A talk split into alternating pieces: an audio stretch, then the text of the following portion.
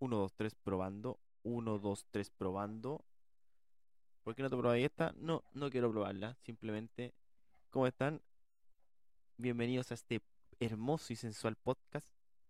Mi nombre es Eduardo, más conocido como El Yoma, para que ustedes me empiecen a conocer desde ahora como El Yoma. Así me llamo, así seré para ustedes siempre. Y en el mundo del stream de los videojuegos también soy el Yoma y en todos lados soy el Yoma, salvo en mi trabajo. A lo largo de todo este podcast vamos a comentar ciertas cosas que me pasaron en mi en mi crecimiento y en esto es el que más me marcó fue el tema de la de la pubertad. Fue un, un tema súper traumante para mí la pubertad. Todos sabemos que la pubertad es como un proceso donde creces y simplemente te haces más weón. No existe el que se hace más vivo, el que se hace más inteligente, el que... no, no, te haces más weón. Es que no, no hay otra explicación. Tú creces, entras a la pubertad y te vuelves weón. Tonto, estúpido. Si lo vamos a llevar en idioma extranjero, mamá huevo. Así de simple. Ostión, capullo, boludo, filo la pova. Todo lo idioma posible. Entonces uno se cree mejor que todos, pero. Y uno lo ve normal, uno lo ve súper super normal. Tú te crees mejor que todo, tienes 15 años, eres una wea chica, flaca, nefasta y te crees choro, te crees lo mejor, te crees la raja, pero no. La gente te mira y es. Mira este buen estúpido. Millennials. Ah, ahora sí, ahora están los millennials, antes no. Por ejemplo, los que nacimos en el 92 y 93, en ese tiempo, de la generación Z, yo creo. No sé, no, no, no sé de esa cuestión, hablo nomás una vez en una charla me dijeron que yo era de la generación Z y ya está. Eh, nosotros crecíamos muy salvajes, al menos hasta ese tiempo, 93, 92, 94. Yo nací en el 92. Éramos eh, crecimos en un tiempo muy salvaje, o sea, ahora tú le tiras una talla a un chico y todos te quedan mirando y como que básicamente te funan. Y cuando digo talla es, por ejemplo, en mi tiempo, eh, no sé, pues yo estaba tranquilito. Yo, por ejemplo, en mi adolescencia, así con mi crecimiento de la enseñanza básica, hablamos de los 10 años, cuando uno empieza a crecer más o menos y empieza a tomar como conceptos de la vida, en ese tiempo. Ahora están todos súper adelantados, pero hablamos de tiempo de los 92. Eh, yo, por ejemplo, en mi caso, yo, yo que crecí en una caleta, yo me, yo me creía, yo era súper inocente. Era súper inocente. Imagínense vivir en una caleta, crecer en una caleta, es como vivir en el campo para la gente que crece en el campo con vacas, eh, caballos, gansos, patos, en el crecer en la caleta es como crecer en, la tierra, en el mar, pescado, bote, pesca. No hay más. Eh, no había tele, nada, nada. La vida era playa. Así de simple. Pero los viejos no son así, po. Los viejos, los, más adultos están adelantados. Entonces, esos buenos eh, eran súper salvajes con uno, po no tenían piedad, entonces yo estaba por ahí quieto y, no sé, adolescente, con cara así como caído, caminando por ahí y toda la cuestión. Y venían los viejos y a este nivel, pues así como, Yoma, ¿eh? ¿Y ya te corriste la paja? Ay, jajaja, y se reían los güeyes, así como que...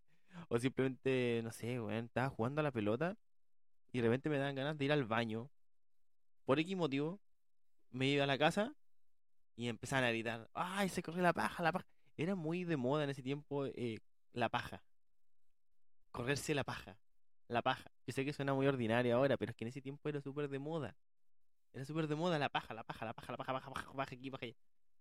Pero yo no sabía qué, qué estaban hablando. Yo no tenía ni idea de lo que estaban hablando. Yo me reía, me ponía así como rojo y.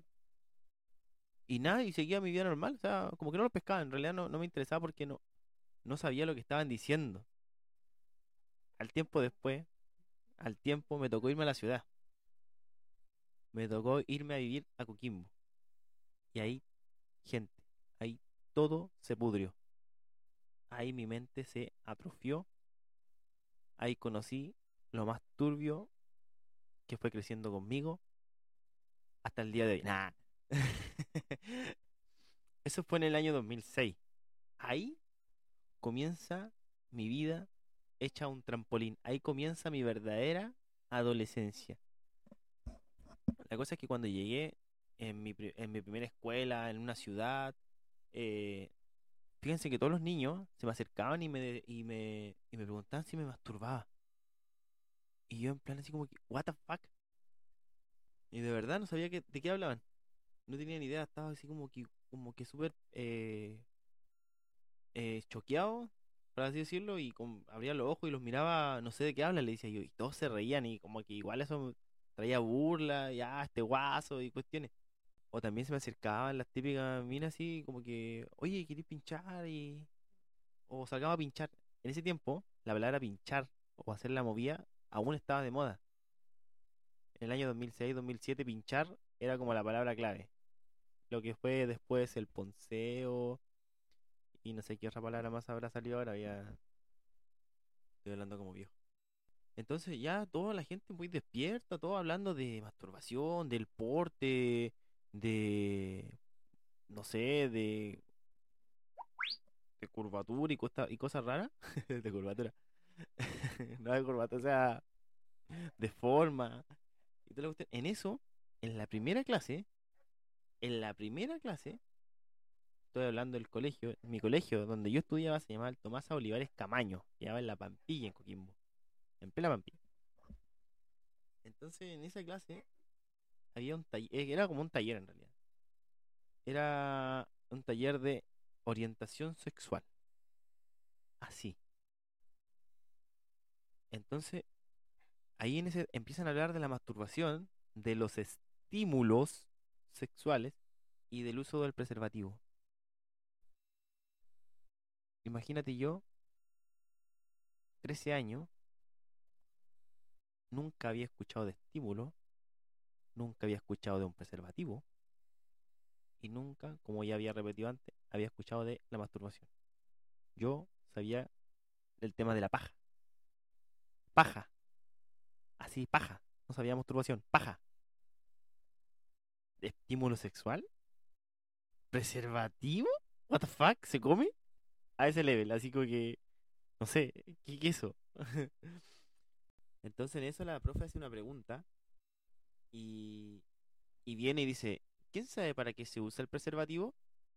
Y yo como siempre me, caracteriza, me he caracterizado en ser participativo, vengo y digo, levanto la mano, yo sé profesora, el preservativo sirve para hacer, sirve para hacer globitos. Eh, y me quedo mirando muy, muy serio. Y yo, obviamente también serio, como que, bien, la chunté, ah, la llevo, soy el mejor.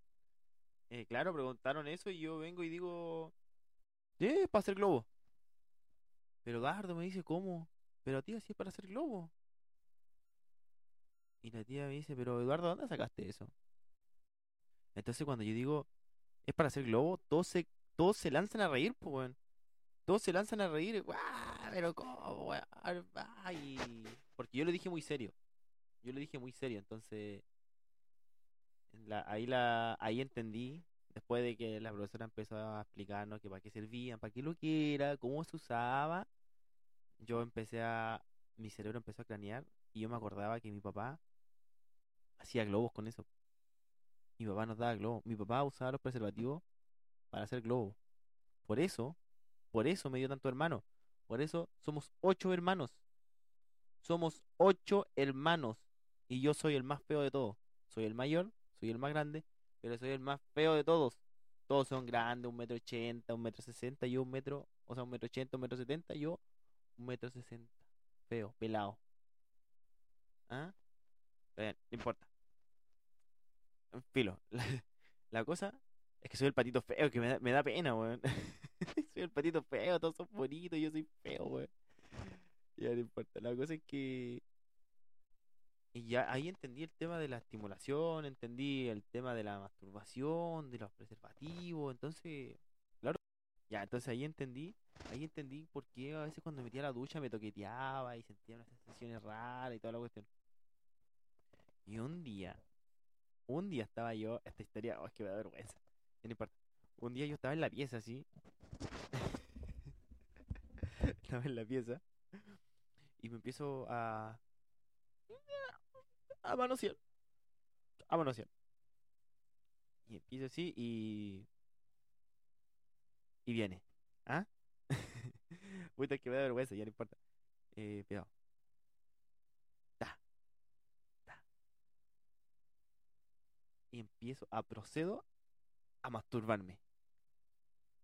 Y cuando ya voy, siento como viene, viene una cosa, así como una sensación extremadamente bacán.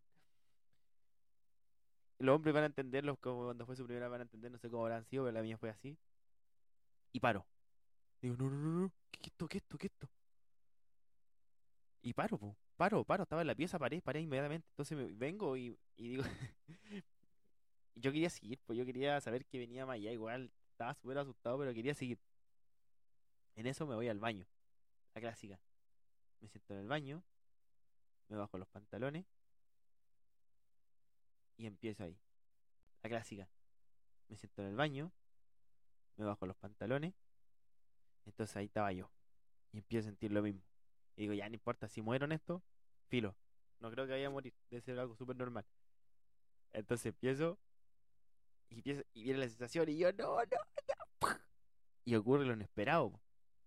Pero para mí, cuando yo eyaculé, cuando salió todo, el fluido del amor, el fluido, el néctar de la vida, yo vengo y por el miedo, por la sensación, me agarro mi aparato, me lo agarro, apenas siento la- como que va, va, va a estallar, me lo agarro así, me lo aprieto y entonces, entonces me cae todo en la mano.